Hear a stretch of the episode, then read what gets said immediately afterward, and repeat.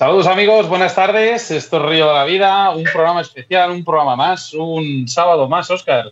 Esto, hoy tenemos un programa referente a la pesca del mar y quién mejor que nuestros protagonistas, eh, el Tanero y Humberto Gaccio. Buenas tardes, Oscar. Buenas tardes, Walter. Buenas tardes, eh, Humberto. ¿Qué tal? ¿Cómo estamos? Muy buenas. ¿Cómo estáis? Muy buenas. Un saludo a todos. Oscar, ¿qué te parece? Vaya programa bueno hoy que tenemos por delante. ¿eh? Bueno, por lo primero, buenas tardes a todos y bienvenidos a Río de la Vida. En este Río de la Vida en el que usamos el Facebook Live, porque no podemos hacer nuestro programa de radio a través de, nuestros estudios. Así que nada, ser bienvenidos, ser bienvenidas y vamos a disfrutar de la pesca en el mar esta vez, ¿no? Eh, ya sabéis que tocamos con cuentagotas la pesca en el mar y nos gusta, pero bueno, hoy tenemos a dos grandes. ¿Para qué, para qué vamos a ir a, lo, pequeño? ¿no? Vamos a lo grande, ¿no? Con dos fenómenos como es Humberto y Walter Tanero. Buenas tardes, chicos. Y lo primero, sí que quiero saber, voy a ir a, directo, ¿eh? a por vosotros. ¿Qué especie es vuestra favorita? Bueno, yo eh, lo primero, saludar a mi hermano, eh, a Humberto. Como no, para mí es un honor, porque bueno, ya sabes que soy su fan número uno, aunque bueno, a mí la palabra fan eh, me suena despectiva, más bien seguidor o lo valoro mucho y para mí compartir este espacio, bueno, este pequeño espacio con él, para mí es, eh, vamos, como si estuviera como el que adora a Messi o a Cristiano Ronaldo. O sea, para mí es un gran profesional, ya solamente la pasión que tiene por este deporte y cómo escribe, que yo sé el trabajo que requiere eso, que no es solamente pescar, eh, pues para mí es un, ídolo. Entonces, compartir este espacio con él, eh, para mí es un honor. Bueno, y con vosotros de Río de la Vida, pues, Oscar y Sebas. Y, hombre, especie preferida, pues eh, yo, evidentemente, aunque haya pescado muchas especies distintas, siempre vuelvo a la dorada. No sé por qué, pero siempre vuelvo a la dorada. Bueno, pues yo deciros lo mismo, para mí, bueno, yo no, yo no voy a decir que soy seguidor de Walter, ni que sea mi ídolo, no, nada de eso, la verdad es que no. Mm, yo lo quiero, lo quiero con, todo el corazón, vamos. Desde, desde hace un montón de años que recibí el primer mensaje de él a través de YouTube y, empezamos a, a hablar, pues la verdad que he sentido por él algo especial, ¿no? Algo alguna una historia primero que conmueve, ¿no? Y, sobre todo ya cuando lo conoces, pues una maravillosa persona que, se desvive por, por, sus amigos, por, su, por sus seguidores, por, por solamente por, por cómo se desvive por el deporte por, por la especie que le, que le gusta, ya, ya es admirable. Para mí, bueno, también daros, daros las gracias por invitarme y permitirme compartir este ratito con él, porque para mí es un privilegio y por supuesto estar con ustedes en, en el programa, que nunca, nunca había hecho un, directo de, a través del ordenador. Pero bueno, solamente el poder hablar con ustedes, el compartir este ratito con ustedes y con toda la gente que nos ve, pues para mí es un gran regalo en este, en este momento tan complicado. Así que agradeceros a los tres que estéis ahí al otro lado de la pantalla y por supuesto a todo el mundo. Para mí... puntualizar una cosa, Humberto, que habéis, eh, habéis agitado mucho las redes sociales, eh, que lo sepáis. están, esto, eh, la verdad que nos había pasado en el Facebook un poco, pues hemos emitido un poquillo antes para anunciar un poco el programa y habéis agitado ya los chats, la gente está impaciente de veros, de escucharos. Y Oscar, yo creo que la entrevista promete. Pues a ver, vamos a ver, es que, ¿sabes lo que, lo que da la sensación es que son dos personas que la gente les quiere mucho. Eso es lo que pasa. A ver, y aparte de que son unos grandes profesionales y de verdad, estoy leyendo unos comentarios que son muy emotivos, ¿eh? la verdad, ¿eh? me, está gustando. Eh, sí que quería, Humberto, dime qué, especie es tu favorita. ¿Cuál es la, especie que más te gusta? Igualmente, la dorada. Yo, yo debuté en el mar con la dorada también y la verdad que para mí la dorada, aunque es una especie hay mucha gente que dice que es muy difícil de pescar, ¿no? Para mí sigue siendo una plaga. Es una plaga porque fijaros en, verano, eh, por lo menos en nuestro litoral, cuando llega a partir, a partir de mayo en adelante, un, si sales a pescar a la playa, un pues vamos a decir que un 50% de los peces que captura son doradas, si no incluso más. O sea que, pero sí que es verdad que tiene algo, tiene algo que, engancha, tiene algo que, mm, es característico de, ese pez, nada más que empieza a tirar ya sabe que es una dorada. Pero para mí la dorada, fuera parte de todo eso, significa mm, algo, mm, algo más importante. Y es que toda la gente a la que me ha conectado, ¿no? incluyendo a Walter, por supuesto, a toda la gente que me ha conectado a lo largo de mi vida, que tengo que agradecerle mucho a, a ese pez. Entonces, pues, solamente eso, pues, solamente por, la cantidad de gente con la que me ha, me ha, servido de nexo, ya para mí será el pez más importante, da igual lo que pesque, da igual que pesque GT, como decía Walter hace un momento, que pesque mero, que pesque lo que pesque. Cada eh, especie te transmite algo, te da algo, y a mí me ha dado lo más importante, que son una cantidad de amigos pues que para mí es lo, que, me, lo que me hace moverme actualmente.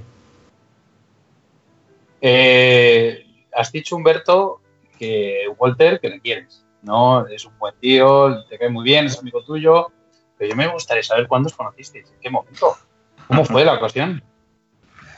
Pues eh, creo que fue, pues mira, pues fue justamente eh, un, post que puso Humberto, creo recordar, refresca, habló Humberto si me equivoco, mm, sobre plomos, que yo te hice una, a ver, una crítica, una crítica, una crítica constructiva, o sea, que no estaba de acuerdo, que no estaba de acuerdo con, con lo que expresabas y, y y al contrario, como cree la gente, muchos pescadores, cuando haces una crítica constructiva, a mí me gusta que me hagan críticas constructivas. Otra cosa es que me hagan una crítica destructiva. Pero yo las críticas eh, constructivas me las llevo muy bien porque me hacen crecerme.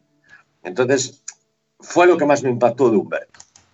Y desde ahí dije, este tío vale la pena. Este no es un pescador que va después por detrás hablando otras cosas. Eh, yo soy muy claro, soy, soy muy directo.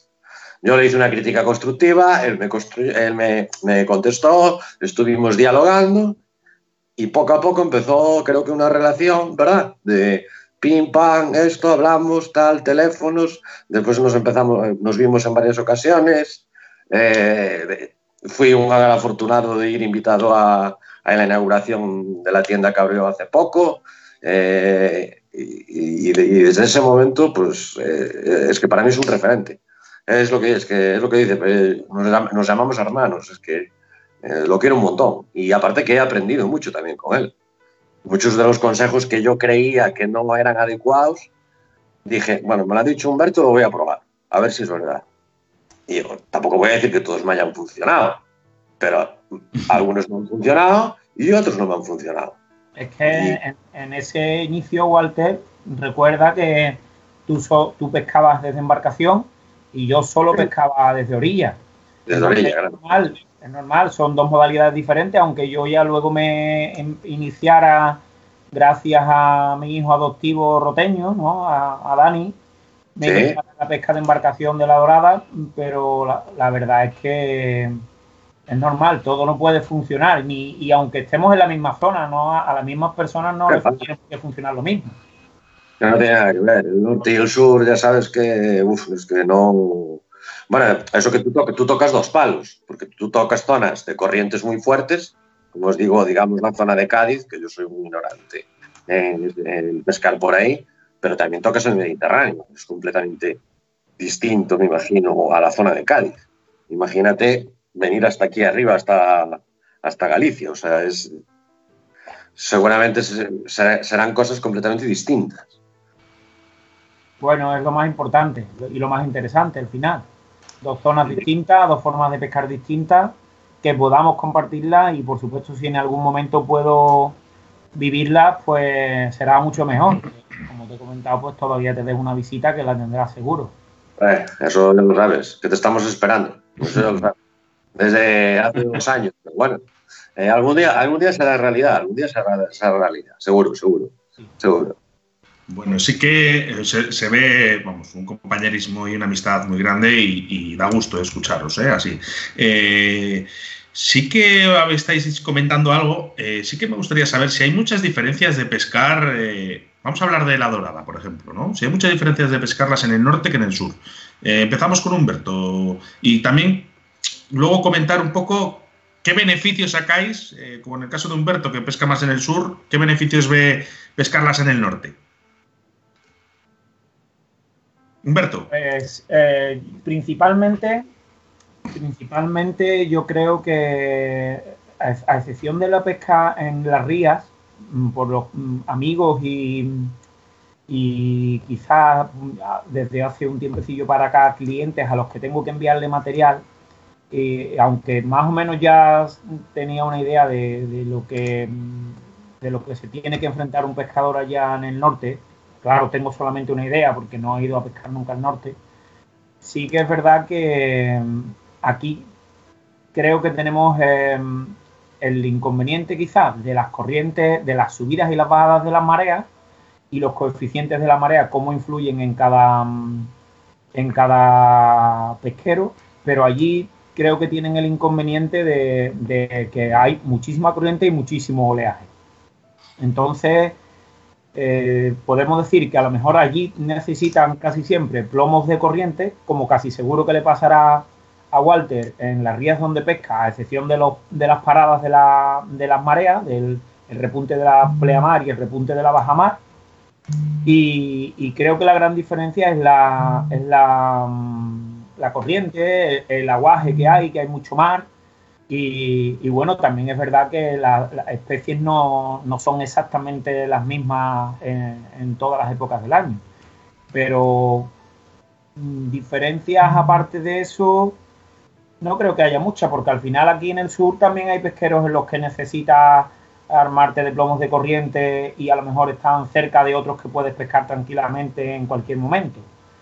Entonces, sobre todo eso, también creo, pienso, eh, que quizás allí para acceder a doradas grandes tienes que pescar más en ría que en mar abierto y aquí sin embargo puedes pescarlas tanto en ría como en mar abierto y allí me parece que están un poco más limitados en ese tema. Corrígeme si me equivoco, Walter. En, mar abierto son más difíciles de localizar, mucho más difíciles de localizar, porque digamos que todo el fondo, digamos, de toda Galicia, eh, digamos, de Rías hacia afuera, eh, son todo montañas acuáticas, o sea, es, casi todo piedra, eh, arena hay muy poca, y tampoco te creas que hay mucho fondo. Eh, te puedes separar de costa y estar a, 6 millas de costa y estar en 50 metros de agua, o sea, o en 40, incluso a veces en, montañas que suben eh, a 8 metros y estás y, no ves la costa. Entonces yo creo que fuera son mucho más difíciles de localizar. Yo creo que el principio puede ser, no sé si, que si no que me corrija Humberto, yo creo que el, principal problema que tenemos aquí al buscar eh, las doradas grandes, bueno, aparte de las corrientes corrientes, eh, las épocas de algas, que bueno, aquí el alga cuando corre, es que no te deja ni, ni dos minutos el cebo libre, o sea, ya, ya se te tapa, o sea, es imposible pescar. Em, yo creo que el problema es que al cogerlas en el interior de las rías, eh, las rías, como todos sabemos, son aguas Entonces es el, es, es, el criadero, todos los alevines. Entonces tú si no vas con unos cebos específicos para coger doradas grandes, es que cada dos minutos estás quitando un pez pequeño. Entonces, claro, yo, yo, para yo, yo sé que, el americano, por ejemplo, o la tita, son, son grandes cebos para las doradas. Pero yo, yo para una marea de seis horas en una ría, es que me tengo que llevar 100 euros de tita para cinco, horas de pesca. que entre el sargo pequeño, la lubina pequeña, eh, un lenguado pequeño, es que me lo están mordiscando seguido. Entonces creo que hay que, eh, dentro, incluso dentro, dentro de la misma especie, hay que seleccionarlos. Tú si quieres ir a por doradas grandes, tú tienes que llevar cebos y si, hombre, evidentemente, claro, yo, las tengo cogido con gusanos y las tengo cogido con mangón. Y bueno, el arenícola de tierra, no sé cómo se le llama allá en el sur. Aquí le llamamos mangón, en algunos sitios le llaman cagón. Bueno, tiene, ya sabes que mil nombres distintos, ¿no? eh, las tengo cogido, claro que las tengo cogido, las tengo cogido grandes. Eh, claro, una, una entre muchísimas salidas de pesca, ¿sabes? Porque te está comiendo seguido el pescado pequeño, la morralla. Aquí el problema es la cantidad de pez pequeño que hay. Se ha preguntado Oscar la diferencia en el tema de la, de, la, de la, dorada, si hay diferencia del norte al sur a la hora de pescarla o de, digamos, en este caso, de, engañarla. Eh, estamos viendo, Walter, ahora en unas imágenes de fondo que, la, clava, la, caña se te, se te, clava, se te clava y se te clava que, que los peces cuesta muchísimo sacarlos a, a superficie, según donde estás ahora. Eh, mi pregunta es, ¿del norte al sur, a la hora de tamaño de peces, se nota o no? A ver, eh, según la biología, el agua del sur eh, es más cálida, ¿no? Entonces, en teoría, los peces crecen más. Bueno, eso es lo que dice la biología, ¿no? yo, doradas de, como se ven en el Mediterráneo, de 7 kilos o más de 7 kilos, yo aquí en Galicia si he visto dos o tres, han sido muchísimas. Y no conozco pescadores que hayan llegado a, esos pesos. En, tamaño de captura estoy hablando, ¿de acuerdo? Eh, sin embargo, en 4 kilos, 5 kilos, 5 eh, kilos y medio, eh, tenemos muchas. Doradas hay muchas. En Galicia muchas. Pero que lleguen a esos pesos aquí en Galicia, yo muy difícil. ¿eh? Lo veo muy difícil. Pero ni pescadores profesionales con las redes. ¿eh? Aquí las hay. Lo que pasa es que yo creo que. Mm, son más listas. Es verdad, en la, ría tenéis una zona de paso muy buena para doradas grandes. Aquí también hay algunas rías que sí que se cogen. Eh, en, lo que es mm, playa o mar abierto es bastante más complicado. Aún así se cogen también pero yo creo que en cantidad de peces grandes allí tenéis más quizás que aquí. Pero aquí yo creo que influye también mucho la presión profesional, porque hay mucha presión profesional. Y además, desde hace unos años aquí, hoy mismo me han mandado un vídeo, un, amigo, eh, Roque, que quizás no esté escuchando, que es de, es de Alicante y él es pescador, pero él no, no pesca la dorada y estas especies normalmente, con, las artes que la, suelen pescar aquí, que es con el, con, la, con el cerco, con el trasmayo, pero sobre todo con el cerco.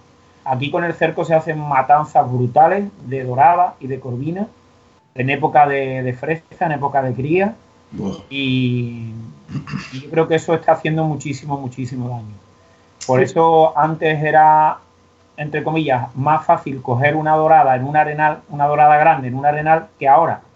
Antes eh, las podías coger habitualmente en los arenales y ahora tienes que irte más a zona de roca, a zona de corral, a zona de mucha corriente, eh, donde no pueda, donde no pueda el profesional echar la red.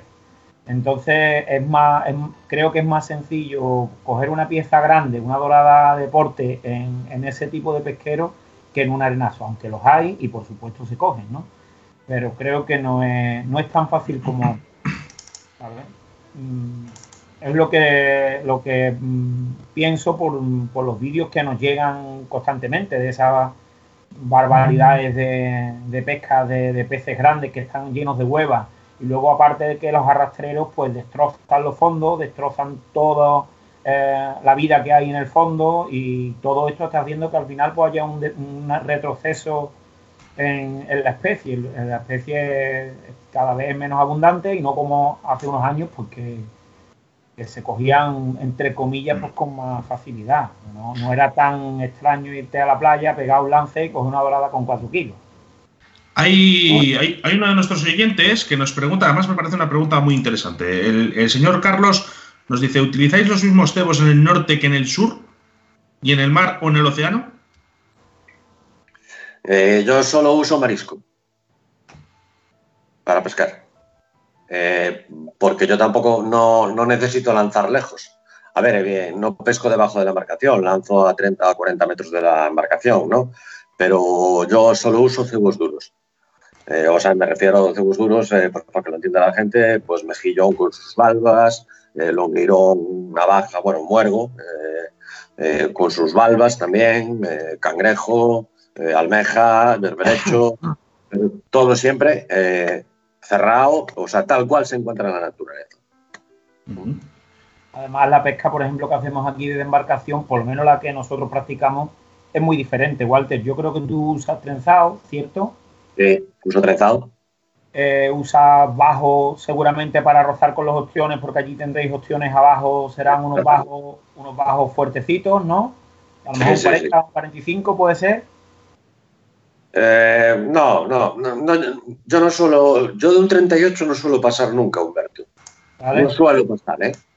No suelo pasar, porque prefiero dejarla correr y bueno, eh, si la pierdo, bueno, pues la perdí, pero bueno, creo que tengo más opciones, ¿sabes? A tener más cantidad de picadas, ¿sabes? Que montando a lo mejor pues un 45 o un 50 de gameta, porque creo que no sé, ¿sabes? la naturalidad, la naturalidad, ¿sabes? Eh, yo creo que prefiero perder, ¿sabes? Algunas, aunque sea por rotura o porque pegan contra una ostra o una piedra o boyas, eh, a la dorada aquí en Galicia le encanta, le encanta, por ejemplo, estar en, el medio de los muertos, bueno, de las embarcaciones, ¿sabes? De los antiguos puertos, ¿sabes? Las embarcaciones que están en el medio de la ría, que era como estaban antes, ¿no? En la antigüedad, no, no había pantalanes, ¿no?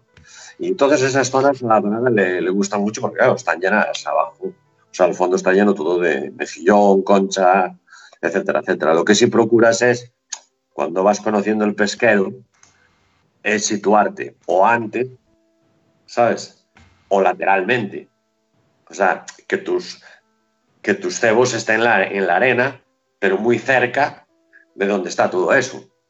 ¿Sabes? Para que, bueno, pues la dorada, el principal sentido es la visión, ¿no? Que tienes, es su, su principal virtud. Entonces, pues bueno, pues eh, puede, lo puede ver, lo puede, bueno, muchas veces, como digo yo, le mueves el plomo y dices tú, la, la grada es un pez muy desconfiado. Y muchas veces sin querer le mueves el plomo y, a los dos minutos te pica y dices tú, hostia, desconfiado. Y dices tú, hostia, o sea, ella vio moverse algo y se acercó a ver qué, qué era, porque si no, no, no, no tiene sentido. Entonces yo muchas veces los muevo y cada vez se cogen más con artificiales. O sea, que no es tan extraño. Claro, entonces pues eh, yo, como dicen, eh, es muy desconfiada, sí, a ver, la parada grande, claro que es muy desconfiada, es muy desconfiada, pero es que yo eh, las tengo pescado, estándome pasando por encima de las líneas, motos de agua, piraguas, tablas de surf, tablas de skate, surf. Mira, Walter, nos dice por aquí un amigo tuyo, David Arcay, buenas tardes a todos, en especial a mi amigo Walter. Me gustaría que Walter explicase cómo maneja el, un doblete de doradas. Una en cada caña, con la corriente fuerte tirando. Vamos, ¿cómo lo haces? Eh, sinceramente, eh, eh, aprendí a hacerlo y es, difícil de hacer. no me, no me, estoy echando flores. Es difícil de hacer, pero ¿sabes por qué aprendí? porque hace muchos, muchos años me picó una, me, me, picó, me picó una pequeña en una caña que la traía y vi que me picaba una enorme en la otra caña. Y por listo, dejé la pequeña y fui a por la grande. Y al final perdí las dos. La grande y la pequeña. Y esto no me va a pasar más. Entonces, la que tengo en la mano, aunque sepa que la otra es más grande, me da igual. Quito la que tengo en la mano. Y después, con tiempo, con paciencia, le abres el freno. Si la pierdes, la perdiste. Y muchas veces la pierdes, evidentemente, ¿no? Pero bueno, me gustan los dobletes. Me gustan. Hay otra pregunta por aquí, Oscar, para Humberto. Sí, dice. ¿La tienes por ahí? ¿Qué prefieren, eh, a ver, ¿qué prefieren para la pesca de la dorada? ¿Los amaneceres en pleamar o los atardeceres en bajamar, Humberto? Uf. Yo mm, no, tengo una preferencia porque, y te voy a explicar por qué. Porque aquí, por lo menos en nuestra zona, cada playa requiere bajamar, mm, pleamar. Mm, hay algunas que no tiene nada que ver que sea pleamar, bajamar, que esté atardeciendo como que esté amaneciendo. No hay un no hay una regla, no hay una norma para, para abordarla. Pero eso sí, cada playa tiene su momento en, muchas ocasiones y su y su, su marea, su viento, eh, influye mucho más desde la orilla, quizás eso, que desde la barca. Entonces, a mí, hombre, si, si coincide un amanecer en, en, pleamar, a mí me gusta. Lo que sí es verdad que hay playas en que si vas a hacer un amanecer en pleamar, te estás equivocando, porque es una playa de las dos últimas horas de vaciante y las dos primeras de, de creciente. Entonces, mm, cada playa por lo menos eh, cuando vamos, hablamos de la pesca desde, desde costa, eh, tiene su momento. Y luego tiene un, inconveniente el amanecer cuando pesca desde la orilla también. Y es que en muchas ocasiones, en muchas ocasiones, tanto el amanecer como el anochecer atrae al pez pequeño, es mucha roamera. Entonces, no, no, tendría una respuesta exacta. O sea, yo prefiero ir a pescar cada playa en su momento. Y no me gusta la mayoría de las veces los amaneceres eh, por el tema de, la, del ramen. Y que es verdad que si el agua está muy limpia, pues no me importa. No me importa porque no suele haber tanto ramen desde la orilla, pero normalmente es así. Normalmente un amanecer, si vienes, si estás cogiendo la noche, eh, lo que es el amanecer propiamente dicho, eh, te están comiendo el cebo y ya luego cuando, cuando cesa, pues suele, suele darse mejor. La de utilizar cebos más duros los amaneceres, ¿no? Pero bueno, yo le tengo menos, menos fe a los cebos duros en, en la orilla que, que a los cebos blancos. Al contrario que Walter, a mí me pasa al contrario. Para mí el gusano en, en la pesca es imprescindible, incluso el desde embarcación. ¿eh? Fijaros que él, le, yo, le pregunté a Walter que estaba con qué empatillaba, que él me dijo que empatillaba en un 38 y yo sin embargo empatillo en un 19, desde la barca. Es que no tiene nada que ver. Entonces, para por responderle, me gustan todos, dependiendo de la playa, un momento u otro.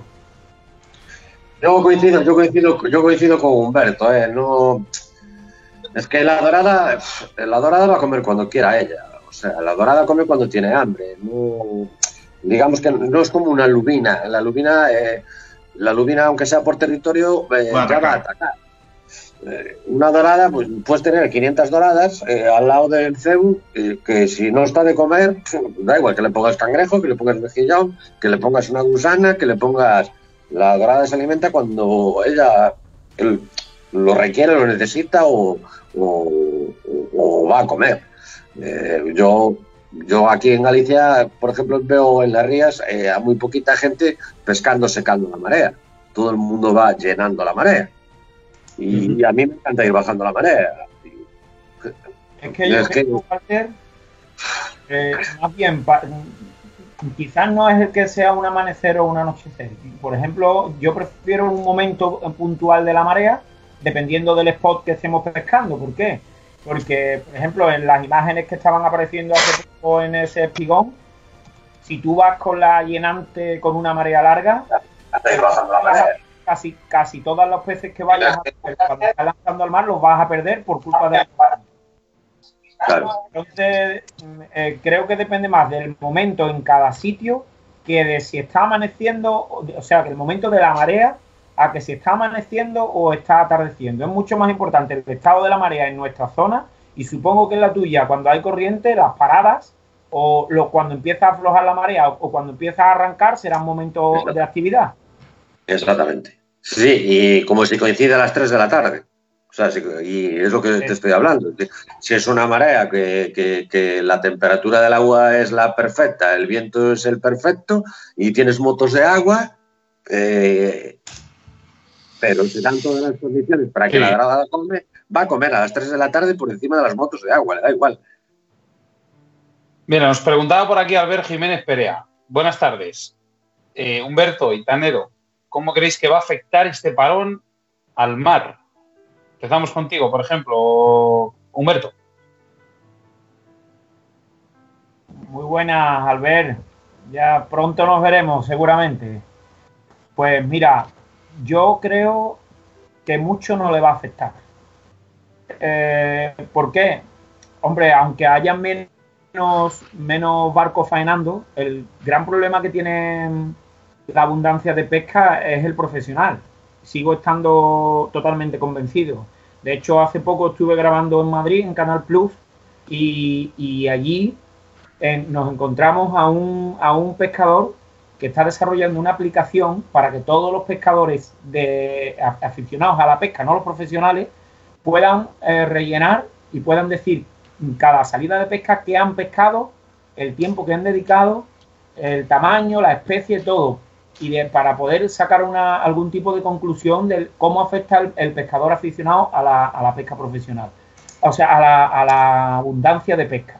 Sin embargo, el, profesional, como he dicho antes, sí que hace daño porque no tiene una regulación. Ahora mismo no hay ninguna ley que regule eh, eh, la cantidad de pesca que se puede llevar un arrastrero o un palangrero o un barco de cerco a su casa. Y no se entiende. No se entiende porque igual eh, están llevándose 40 toneladas de dorada y a los dos días se están llevando 10 al final, cuando se llevan 40, el precio del, del, pescado baja tanto que eh, al final están prácticamente ganando el mismo dinero, pero sin, sin embargo le están haciendo daño a la especie. Eh, es como un pan para hoy, hambre para mañana, ¿no? Entonces, yo no creo que vaya a afectar eh, este problema a lo que es el mar en sí. Va a afectar a, a la economía, a nuestra economía, a la economía del pescador, a la persona que se haya quedado parada a nosotros que tenemos tienda que la hemos tenido que cerrar, que ahora tendremos que ponernos al día eh, con los pagos con los proveedores, con, en fin, con un montón de cosas cuando realmente las ventas que ya hemos perdido perdidas están. Pero va a afectar de muchas formas, pero yo no creo que al mar de momento le vaya a afectar mucho. Hombre, hay una cosa que sí que puede, que puede venir bien, que no hay tanto tránsito de embarcaciones, que no se contamina tanto, igual que a, los coches, no a, lo que es la emisión de gases, la emisión de humo, pero yo creo que al mar en sí no le va a afectar mucho. Y si, es mi opinión, ya, que escuchamos aquí a, Walter a ver qué, opina él. Eh, yo opino que tanto los deportivos, eh, o sea, tanto los pescadores deportivos como los profesionales, si simplemente, simplemente, estoy hablando aquí de arriba, ¿eh? Porque bueno, eh, yo creo que es, eh, digamos, al no ser un mar cerrado como es el Mediterráneo, eh, pues se recupera antes, ¿no? Se genera, se genera antes la vida. yo creo que simplemente con poder respetar la freza de todas las especies, simplemente eso, nada más, solo esa medida, que la lubina que la dejen desovar cuando tiene que desovar Después irás a capturarlo. Que la dorada desove cuando tiene que desovar. El sargo igual. O sea, el profesional debe respetar las fresas. Y, una, y, respetando las fresas, ganaríamos muchísimo ya. Y, desde aquí quiero reivindicar otra cosa. Perdón, hermano, que te interrumpo. Eh, lo que no, me, o sea, todavía no os doy entendido es cómo las rías, que son aguas salobres, eh, muy ricas, o sea, riquísimas, en todo aún hoy en día, con toda la industria que hay. Eh, las rías en España son las únicas, las únicas aguas salobres en todo el mundo, ¿eh? En todo el mundo estamos hablando sin proteger. En todo el mundo. Las aguas salobres de Australia, los manglares, las de Inglaterra, son todas aguas protegidas. Todas. ¿Por qué? Porque es donde se crían todos los, la, el 70% de los alevines de todas las especies. Y aquí, en las rías puedes hacer lo que te dé la gana. Lo único que se preocupan es del marisco, eso sí, porque da dinero. Entonces, claro, eso lo tienen súper controlado las cofradías, que son los mayores furtivos que hay. Eh, me creo enemigos, pero bueno, eh, no está mal recordar. ¿De acuerdo? Cogen un tamaño y después lo van a vender eh, por detrás de los kilos sobrantes. ¿Sabes? Entonces, a mí lo de las rías me parece un cachondeo. Y después las protegen como eh, para las aves. O sea, ¿qué, tipo, ¿qué tipo de protección es esa? O sea, tú proteges las aves marinas de las rías y, las otras especies, con perdón, que les den. ¡Hala! Que se, que se salven ellas. Ostras, macho, que las sabes como. ¿Sabes cómo Me gustaría. muchos alevines de nuestro Señor, ¿eh? Y eso no, o sea, yo no sé qué es lo que pasa, pero bueno, no, no lo entiendo, no lo entiendo. En, las rías, o sea, en lo, que, lo que llamo, lo que digamos aguas salobres, sigo sin entender. O sea, en España seguimos siendo un país tercermundista, porque sería una fuente de reclamo turístico, las rías, o sea, espectacular. Que se pudiera practicar en las rías eh, la pesca deportiva, solo la pesca deportiva, como hacen en los manglares, como hacen en Australia, como hacen en Inglaterra, eh, charter de pesca, eh, captura y suelta, o sea, evidentemente obligar a la captura y suelta siempre, ¿no? Pero, tío, o sea, es que sacaríais el doble de dinero que haciendo lo que estáis haciendo con las rías. Yo hay una cosa que sí que entiendo, por ejemplo, que, has comentado de, de, mm, de, mantener una veda en la época de fresa, yo lo veo bien. Pero hay una cosa que tú, claro, tú tienes, tú tienes una, una, visión de pescador de embarcación. Entonces tú, cuando la lubina no está cerca, puedes ir a buscarla. Pero, por ejemplo, aquí, el, el, invierno, que es la época de sobre de la lubina, es cuando más gente va a pescarla, porque además es su época, ¿no? Entonces tú al pescador de orilla, si le dices que no puede ir a pescar lubina en época de, fresa, te lo carga, vamos, que lo destroza. Pero, sí que es verdad que aunque regulen esto en el profesional o en la embarcación que tiene una mayor movilidad, que es importante, que se debería regular. Estoy de acuerdo contigo.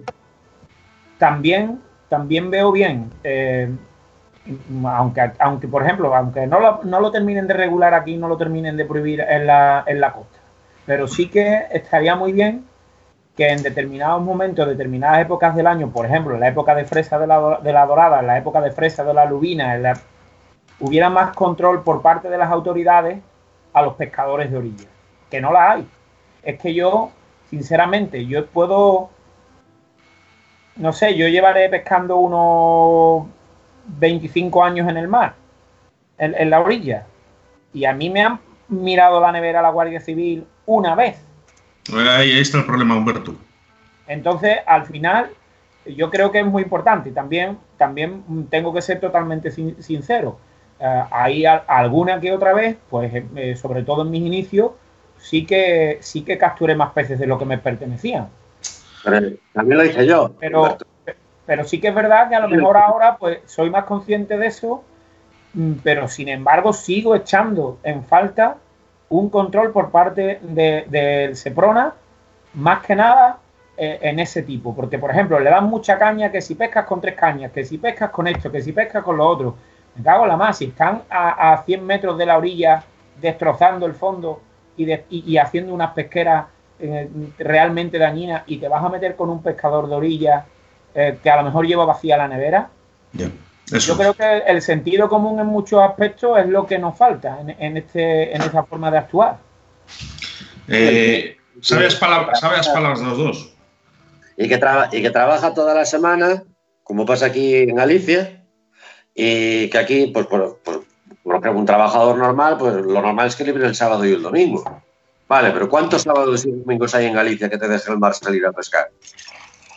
A lo mejor ese tío que hace spinning puede ir en todo el año 10 veces. ¿Cómo le vas a decir tú a esa persona de 10 veces que, fue, que pudo, que pudo ir a, ir a pescar en todo el año? Que el día que coge cinco robalos, los suelte. A ver, eh, eh, sabias palabras de los dos porque me parece increíble. Vamos, es, un tema, es un tema que. Podríamos estar días y horas y además no ponernos de acuerdo, seguramente de todas las personas que lo están viendo, ninguno, porque cada uno tenemos, pero vamos, sabias palabras de los dos y creo que se os debería de escuchar más a los grandes profesionales como sois vosotros.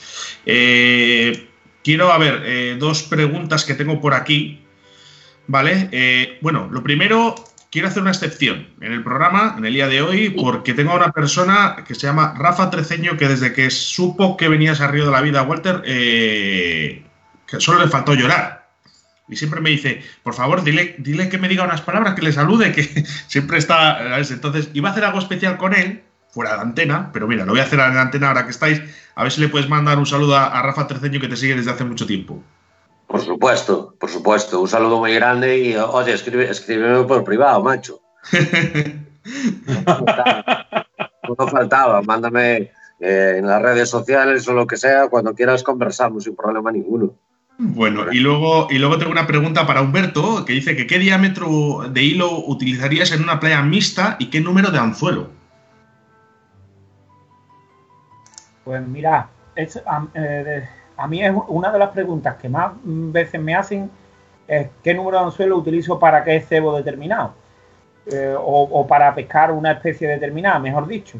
Y es que el número del anzuelo no depende ni de la playa donde pesca, ni, ni de la especie que pesca, sino del cebo que vas a montar en el anzuelo. Correcto. Porque tú, puedes montar un cangrejo con un anzuelo del 4 y un cangrejo con un anzuelo del 4 barra 0, dependiendo del tamaño del cangrejo. Igualmente, dependiendo del tamaño del gusano, dependiendo del tamaño de la tira de choco o de la cabeza o de lo que sea. O sea que el, el anzuelo depende siempre del cebo que vas a usar, a usar, el tamaño del cebo que vas a usar y también determinados modelos de anzuelo, pues de la forma que tienen, ¿no? Porque tengan el ojal totalmente recto, la pata totalmente recta cuando vas a montar una galera, o que si tiene, por ejemplo, el ojal eh, curvado hacia atrás y lo quieres usar como tope para que no se te salga el hilo elástico del, del cangrejo. Entonces, siempre va a depender del cebo. Eh, eso sí, cuando voy a usar un gusano, intento utilizar el diámetro de hilo más fino que me permita el estado del mar para darle mejor movilidad al gusano, ya que el hilo va por dentro, por el interior del gusano. Mientras más gordo es el, diámetro de la cameta, menos movilidad tiene el gusano y mientras más finito, pues más movilidad. Que no hay piedra pues y, que no hay mar de fondo, pues vamos a usar hilo fino. Que hay piedra y hay mar de fondo, pues hilo más gordo. Eh, eso siempre va a depender del sitio concreto y del cebo donde pesque. No creo que haya una, una regla para todo. O sea, siempre hay que, hay que medir bien eh, qué vamos a montar y, adecuar eh, los aparejos a lo que vamos a montar. bueno, tú ya hemos visto que no pasas del 38, ¿no? no, yo eh, del 0, mínimo 0,28. Y entre el 0,28 y el 0,38. Estoy hablando de gameta, ¿eh? Estoy hablando de gameta. Estoy hablando de gameta. Hay una, hay una pregunta que me ha, me ha resultado, a ver si la encuentro. Eh, ah, sí, mira, me ha resultado muy curiosa. Eh, la escribe Javier Gómez Muñoz. ¿Se puede usar marisco en toda la península desde orilla? En Tarragona creo recordar que me dijeron que quedaba prohibido. No, eh, vamos a ver, la legislación dice que tú no puedes recolectar marisco, porque tú para recolectar marisco tienes que tener el título de mariscador, pero tú puedes comprar el marisco. Lo que está prohibido es recolectarlo. Bueno, ahí también... Claro, es que te iba a comentar, Humberto, porque yo este verano en, las playas de, Alicante, eh, lo que sí que veía es que los compañeros llevaban la factura de la tienda. Claro, claro, es que hay que llevarla. Es obligatorio, por ley.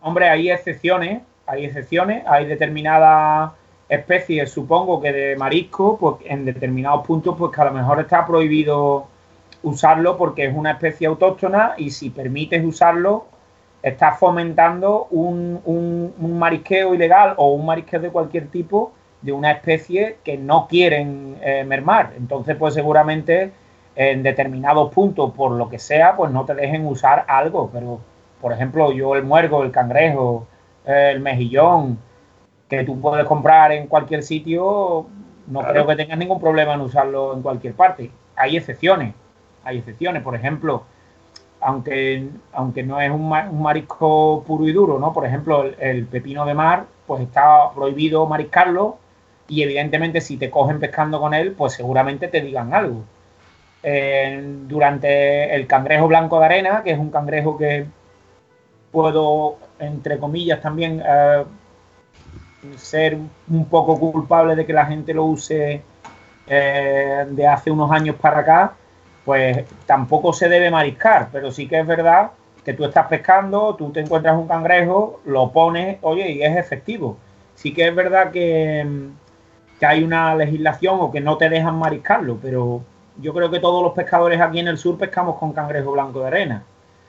Eh, entonces, bueno, lo que sí volvemos a lo mismo, señores, un poco de sentido común, vamos a echar un ratito de pesca, cogemos dos, tres cangrejitos porque es un cebo duro que aguanta y cuando terminemos, pues los que no, pues los echamos al agua y los dejamos reproducirse, criar y, en fin, y usamos también otros cebos, no vamos a pescar siempre con lo mismo.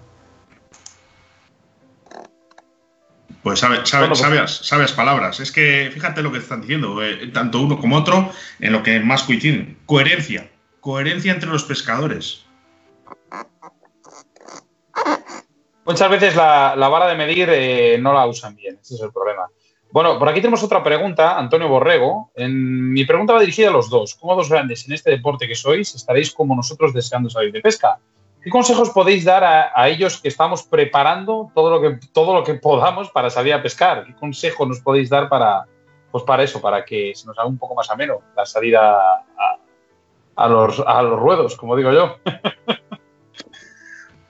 Pues yo, yo, ya, yo ya no sé qué hacer, macho. entre, entre vinilos eh, pegados ya con distintos anzuelos, distintos tamaños, de todos los colores. Eh, Debo tener unos 500 bajos hechos para dorada. Madre, para pescar con cangrejo. Eh, unos 300 para eh, pescar con mejillón. Eh, Dios, los carretes, creo que los engrasé cuatro veces ya o cinco. O sea, ya, no sé qué hacer. es, que, es que en cuanto abran la veda, vamos, es que me voy directo. Me voy directo. Directo a pescar, macho. Directo. Pues yo os voy a dar un consejo porque a estas alturas seguramente ya tendréis todo listo, todo preparado, todo habréis visto el viento aunque no vayáis a salir a pescar simplemente por imaginaros cómo está el mar. Habréis visto, hecho fotos, habéis entrado por la webcam a ver cómo está el agua para bañaros la cara un poco. En fin, habréis hecho un poquito de todo. Entonces yo mi consejo es que dejéis todas las cosas pendientes de casa para que cuando llegue la hora no os puedan retener en casa y decir, tenéis que pintar el patio, tenéis que pintar, tenéis que arreglar hacerlo ahora todo, que es lo que estoy haciendo yo, para que una vez que nos dejen salir no os puedan amarrar en nada. No sé si está... Eh, no sé si está el otro entrevistado que teníamos en, en el día de hoy. ¿Está la Tana por ahí? Eh, no, o sea, anda, anda, anda por ahí fuera con, con la mujer. anda, anda, por ahí por la terraza jugando. Oscar, tenemos dos opciones. Tenemos dos opciones hoy. O seguimos con la entrevista o, o, soltamos con las preguntas. Porque Mira, nos, nos hemos, eh, Walter y Humberto, lo que tenemos bueno, vamos a hacer, vamos a hacer excepción y vamos a cortar un poco la entrevista que teníamos pactada con, estos dos monstruos y vamos a hacer un poco caso a la gente que creo que, se lo merecen. ¿eh? Mira, vamos a con Raúl Cáceres, por ejemplo. Dice, hace dos días, ojo con esta respuesta que vais a dar, que no quiero que sea corta porque nos podíamos tirar días. Hace dos días colgaron una foto en la costa de Huelva en la que unos trasmayos estaban sacando cubos de sargos y doradas y donde el Seprona en estos casos, ¿dónde está el Seprona en estos casos? Eh, solo están para decirte que tienes que irte en mayo delante del Barcelona en Punta Umbría. Bueno. Sí. eso lo puedo responder yo porque me toca a mí de cerca. Sí.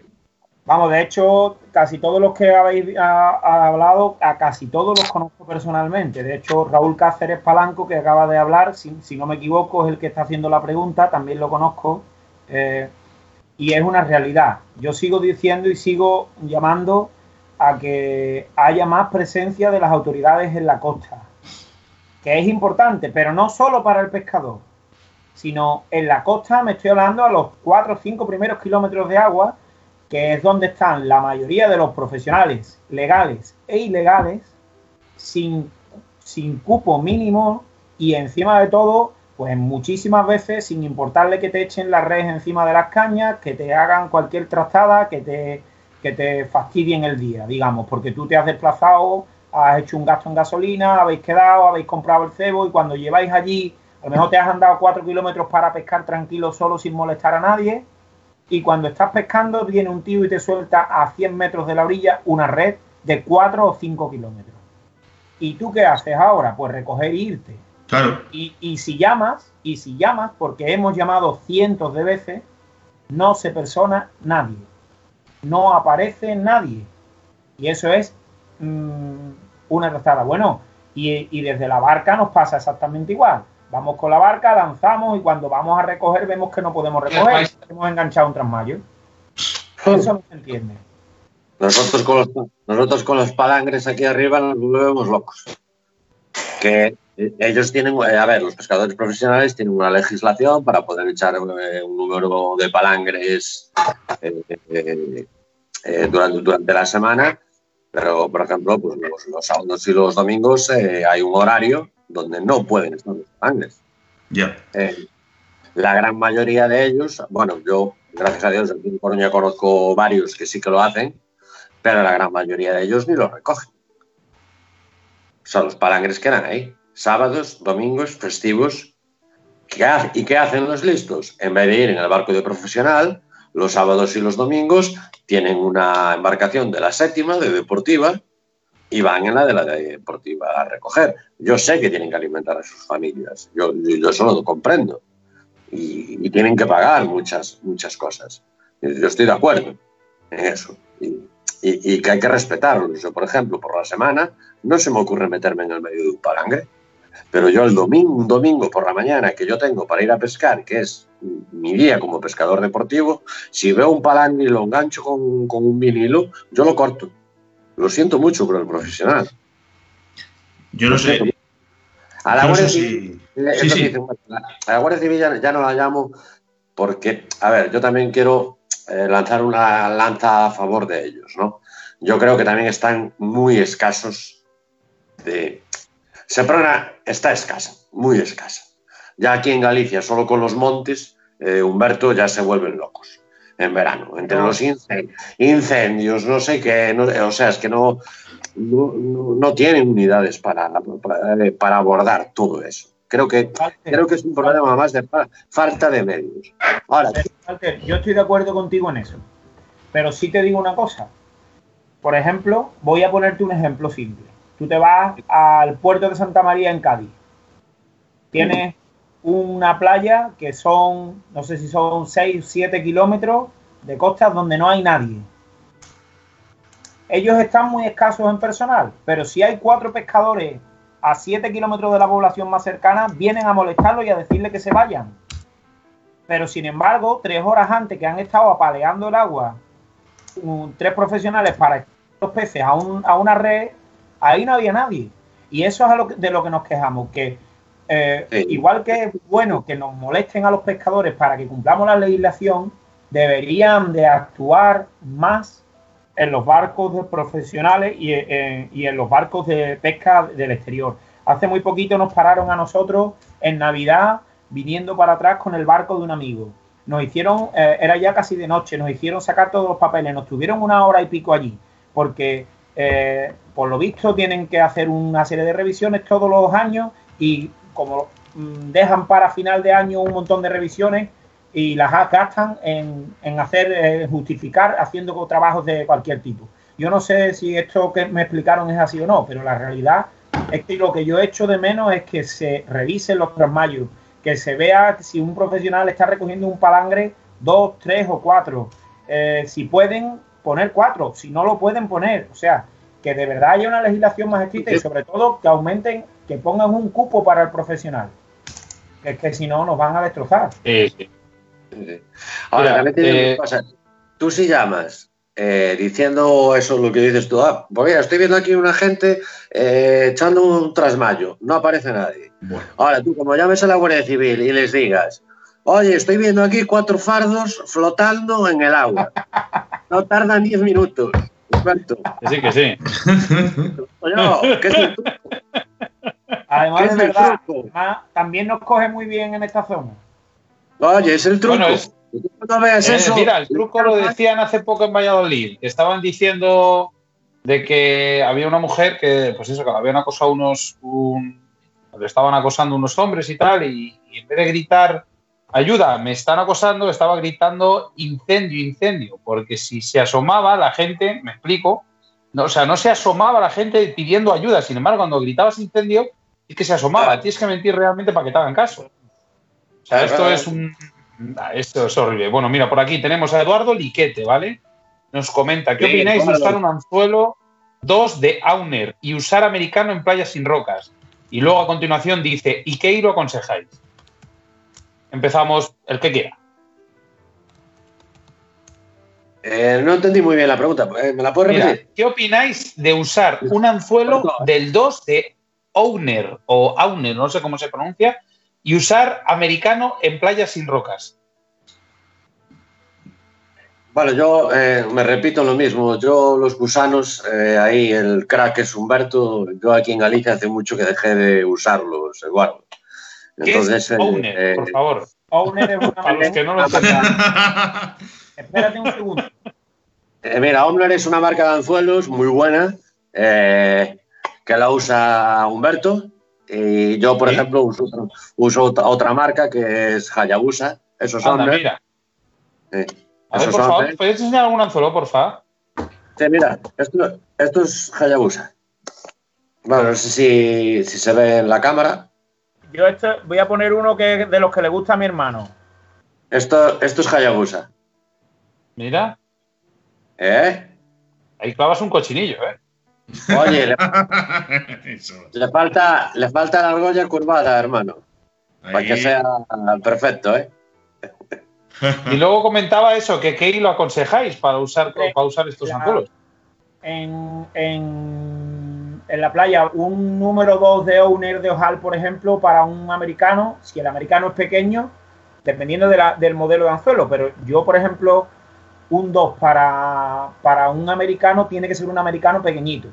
Si, si por ejemplo, de los anzuelos de ojal, de, de, Owner, el típico chino de ojal, un anzuelo bueno para ese para un americano están oscilando entre el 1 barra 0 y el 1.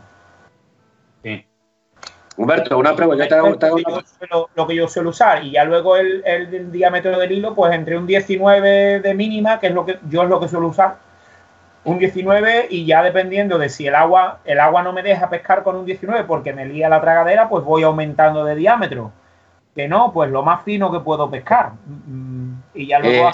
el pez me obliga a, disfrutar de él, me obliga a, dedicarle tiempo.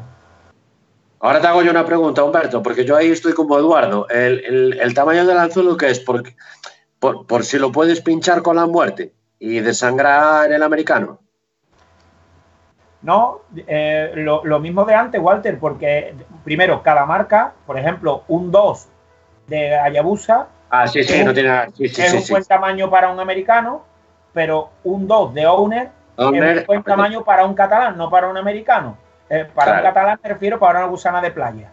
Entonces, eh, dependiendo de la marca y el número, pero el tamaño sobre todo depende del, gusano que vayas a poner, porque igualmente, si es un americano de los XXL de estos grandes que venden, te hace falta un 2 barra 0 e incluso ponerle otro anzuelo atrás, un corredero para estirar el gusano y que no se te abrotone y no se te embote el pescado al tragarlo. O sea que es que eh, volvemos a lo mismo, pero bueno, si quieres saber de Owner 2 un 1 barra 0, un 1 y entre un 0,19 y un 0,25, un 0,30 para pescar en playa, yo lo veo buenos diámetros.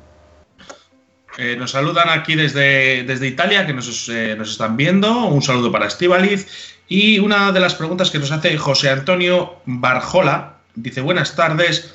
Soy pescador de río por la zona de Extremadura. Varias veces he hecho el comentario de cómo sacarme la licencia para pescar en el mar.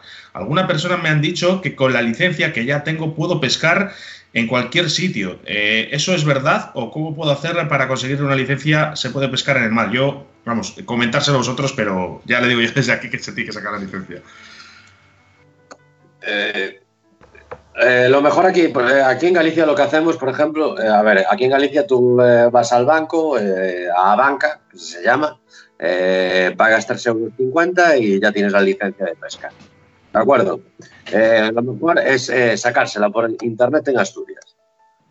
Porque pagas eh, lo mismo, vale para toda la península y es un carnet. Sin embargo, la, de Galicia, para pescar en el mar, solo vale para Galicia. Ya. Aquí, aquí te, quitas, las furias y ya está. Vale para todo. No sé si vale para el. ¿eh? Estoy hablando de. Bueno, del norte. Estoy hablando de la zona norte. ¿eh? Me imagino que para saca la, la, de mar. Aquí la de Andalucía la sacas en un en cualquier eh, delegación de, de, la, de la Consejería de Medio Ambiente. En concreto, por ejemplo, en nuestra zona, aquí en Sevilla, pues en la calle Grecia, está la, la delegación de, la, de Agricultura y Pesca te desplazas con tu tarjeta de crédito, sacas, das tus datos, pagas en el día y, te la dan para tres años. O sea que no tiene mucha historia, incluso puedes llamar por el teléfono. ¿Te valdría para aquí, para, te valdría para aquí, para Galicia, salir de. El, eh, sí que tengo. Eh, oye, ¿qué hay de cierto que en la comunidad valenciana se puede pescar eh, desde roca, desde orilla, sin licencia? Mm, yo no me arriesgaría, ¿eh? pero yo no me arriesgaría, por si acaso, ¿eh? Yo creo que lo más sensato, al final, vayas a donde te vayas a desplazar a pescar, lo normal es que tú llames al ayuntamiento de la zona y te informes. Y una vez que te informas, yo, por ejemplo, cuando me, me, desplacé a Almería, pues bueno, yo, yo sabía que con la, de, con la de Andalucía pues podía pescar, pero cuando me he desplazado fuera de Andalucía, pues me informo y la saco, igual que la portuguesa la sacamos también online, o igual que cualquier otra licencia, se, supongo que tendrá un trámite específico, lo único que tienes que hacer es informarte para sacarla, pero llamando al ayuntamiento de la zona donde vas a, ir a pescar. Vale. Sebas, más preguntas por, aquí. Salvi, Subcasting Cádiz, comenta, Walter, ¿crees que desde playa también se podría hacer lo que tú en el barco? O sea, ser, si ser, ser tú quien pincha el pescado, claro, eh, y es que lógicamente es que está difícil aprender esta técnica. ¿eh? Salvi, sabe, Salvi, si se pone, es capaz de hacer eso y, más, vamos. bueno, o sea, eso quiere decir que a Salvi le conocéis, ¿no? Sí, sí. Sí, hombre, ¿cómo lo vamos a conocer? Es un fiera. Salvi es un fiera. Eh, seguramente que sí. Sí, sí, sí, sí. Seguramente sí. Te da un consejo por aquí David Arcay. Walter te dice que si quiere, que te enseña a hacer moscas y verás cómo te entretienes estos días. Oye, dale un abrazo muy grande a David de mi parte. Bueno, mira, vamos a hacer una cosa. Voy a intentar a ver si le podemos meter en la llamada dentro de un ratillo. A ver si, a ver si me contesta. Ah, no, pues yo me voy, ¿eh?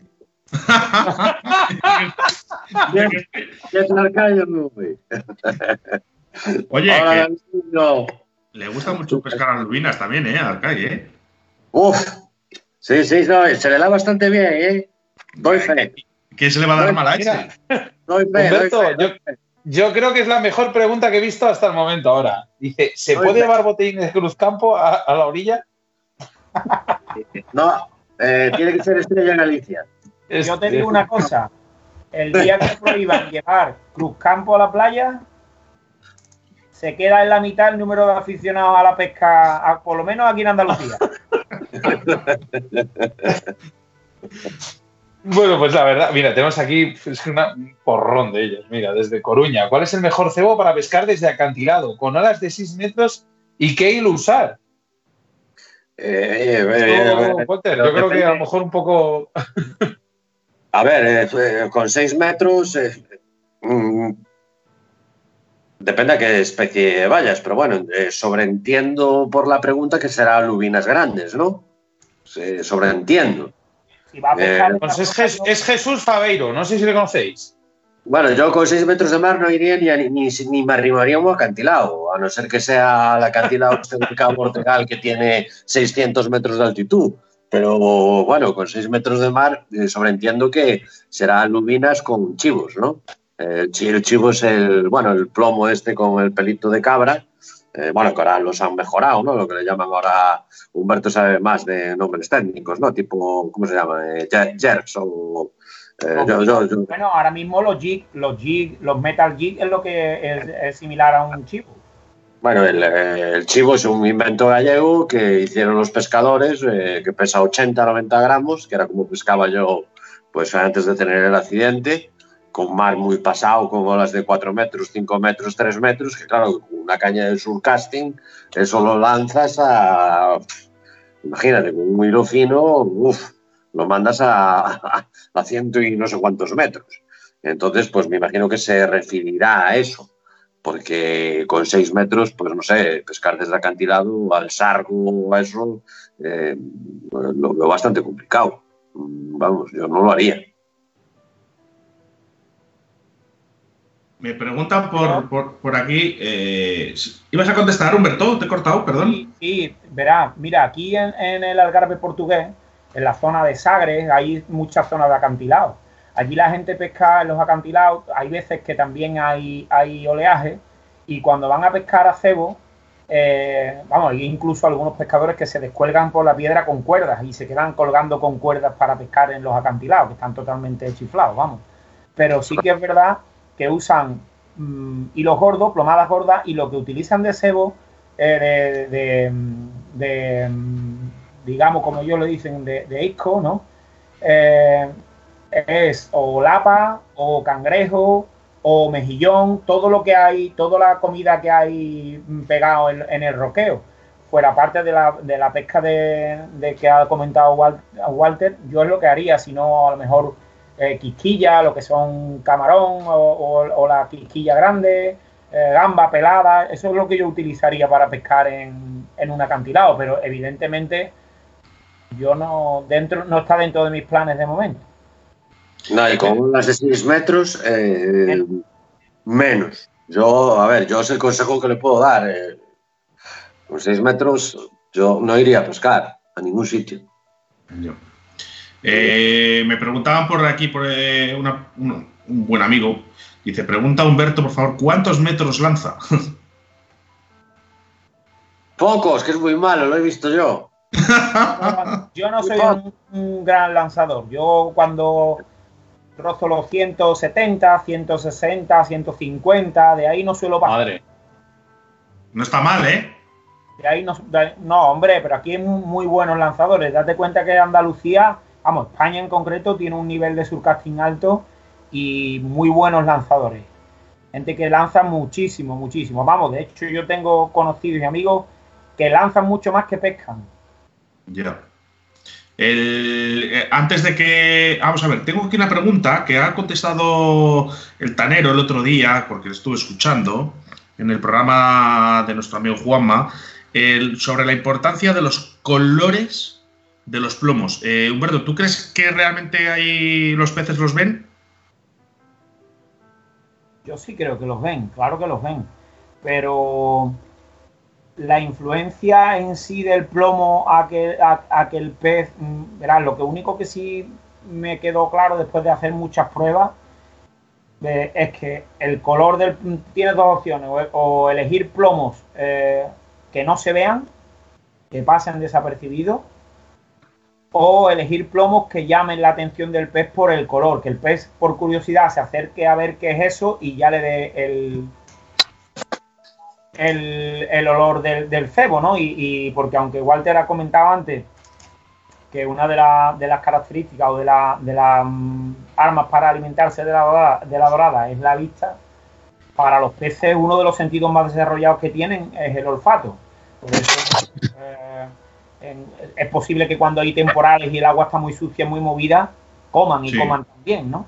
Por el olfato. Pero bueno, en, ese caso yo creo que o optas por colores mm, discretos o por colores muy, muy llamativos. De todas formas, sí que eché un ojo a, la página web que dijo Tanero, que, lo podíamos ver la influencia de los colores. No sé si te acuerdas, eh, Tanero, de la página o había que poner en Google algo. Eh, eh, pones directamente en Google, mm, creo que era, déjame recordar, eh, espectro de colores en el agua y en imágenes, pinches en imágenes y ya te sale ahí un cuadro. Pero vamos a ver, ese cuadro es como lo vemos nosotros, no como lo ven los peces. Sí, claro, por el filtro a lo mejor, ellos tendrán diferentes filtros. Eh, claro, bueno, según un estudio, porque bueno, yo leo mucha biología de la universidad, de no sé qué, ahora no me acuerdo, porque se me olvidó de repasar lo que me hicieron esta misma pregunta el otro día, vamos, eh, tenía que haberlo repasado, es culpa mía. eh, bueno, sí, se ha demostrado que los, eh, los depredadores ven los ultravioletas. O sea, cazan en ultravioleta. Cazan en colores ultravioleta. Eso ya está completamente comprobado. ¿eh? Entonces, pues claro, dependiendo de lo que se busque. yo siempre pongo el ejemplo, mi hermano, o sea, Humberto estará de acuerdo conmigo. tú si quieres atraer, vale, el color blanco en teoría atrae, ¿no? Entre comillas. Ya, pero yo si he hecho un color blanco en el medio de, una zona que está toda llena de residuos de berberechos, que son blancos, no va a atraer, va, a disimular. Entonces los colores también hay que saber usarlos. ¿Qué es lo que quieres y qué condiciones hay? Vale, yo con aguas claras procuro disimular siempre. Con aguas claras prefiero disimular. Siempre. Mira, nos comenta por aquí Cecilio, sus casting, eh, ¿qué montajes usáis para anzuelar un cangrejo? Posición del anzuelo. Pues yo me acuerdo, Walter, cuando te entrevistamos en Río de la Vida, nos comentaste más o menos cómo, cómo solías eh, anzuelar, en este caso, un molusco para la dorada. Pero esto es diferente, ¿o no? Sí, el cangrejo es un poco diferente, porque el cangrejo, eh, al haber fuertes corrientes y bueno, y tener que lanzar, eh, lo que busco es que, eh, o sea, buscamos que el cangrejo quede en una posición lateral, no que quede completamente en, horizontal porque hace muchísima más fuerza. Entonces yo lo que suelo es clavarle dos anzuelos, digamos, en las carnes, lo que son las, la, parte de abajo del cangrejo. Eh, digamos, cuando nos, estamos comiendo un centollo, ¿no? que acabamos las patas y abrimos el cuerpo ¿no? del centollo, sabemos que tiene dos, dos zonas de mucha carne, ¿no? Dentro. Oscar, me voy a hacer un profesional, ¿eh? Al final. Entonces, eh, yo, lo que procuro, eh, bueno, de hecho, tengo, tengo, tengo algún vídeo subido de cómo los monto, ¿no? Eh, procuro clavar siempre los anzuelos en, esas, en esas carnes, que eso es lo que va a ir a comer la dorada. Y después licro lo que son las patas contra el fluorocarbono porque así siempre queda en esta posición, no queda en esta posición. Estamos hablando de zonas de corrientes, ¿de acuerdo? No en aguas paradas. Yo en agua parada no le pongo licra. O sea, clavo el cangrejo, lo lanzo y se acabó. ¿Sabes? Yo, por pues ejemplo... Sí, eh, Oscar, eh, perdona, Humberto. Sí. Perdona, perdona, que te he cortado. Ah, yo, mm, por ejemplo, si uso el cangrejo blanco, normalmente le suelo poner el, digamos, la punta del anzuelo en la parte de arriba, le pasa la curva por, delante y la pata abajo y licro en el, centro. Y si uso el cangrejo verde o el barrilete, le suelo poner el cangrejo entre las patas como mochila y le, y le paso el hilo elástico por el centro cogiendo el, el cuerpo del cangrejo al anzuelo con el hilo elástico y queda el, digamos, le llega el, hilo de forma lateral.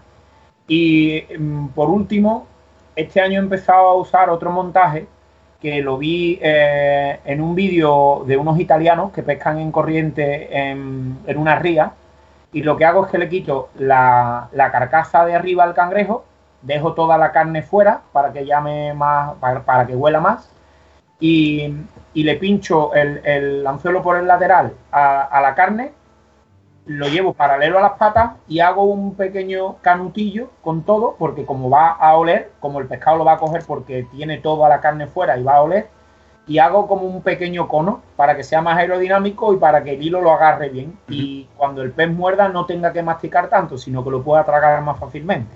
De esa forma son las tres formas que yo suelo poner el, el cangrejo. Y siempre con un anzuelo, a no ser que el cangrejo sea grande. Humberto, yo solo. David Arcay, ¿cómo lo pinchas tú, el cangrejo? yo solo. Hombre, David Arcay. Mira.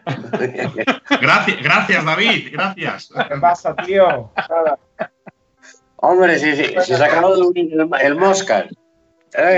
Aquí colocando, colocando unas mosquitas un saludo para, nada, para los cuatro. A Humberto no lo conozco personalmente, eh, pero bueno, ya me tiene hablado Walter mucho, mucho de él y también David, nuestro otro amigo en común. Y... Humberto, yo tengo dos Davides, David Arcay y el David que conoces tú. de David, de David Arcay me comentaste que había sido varias veces campeón del mundo de pesca mosca o algo de eso, ¿era? Este, este es un fenómeno. Este, la, este no hay quien lo. Este no hay quien lo pare. Se le, se le ve en la cara. Este. bueno, ya os estaba escuchando, ¿eh? muy entretenido todo y, y nada, deciros que sois los dos unos cracks. Sobre todo, bueno, tengo ahí a uno de, de mis mejores amigos, que es el Tanero, y tengo debilidad por él, y, pasamos muchas horas juntos, eh, tanto pescando como, como tomando alguna cervecita por ahí. Eh, sí, casi más cervecitas que pescando. bueno, una cosa, chicos, una cosa rápida. tengo que parar la llamada un minuto que se me ha puesto ahora mismo la pantalla, no en azul del todo, se nos ve mal, ¿vale? Un minuto solo, ¿eh? Recupero la llamada y ahora volvemos. Eh, Oscar, llámame a, esta, a este a este nombre, nombre de usuario, en este caso usuario, por favor.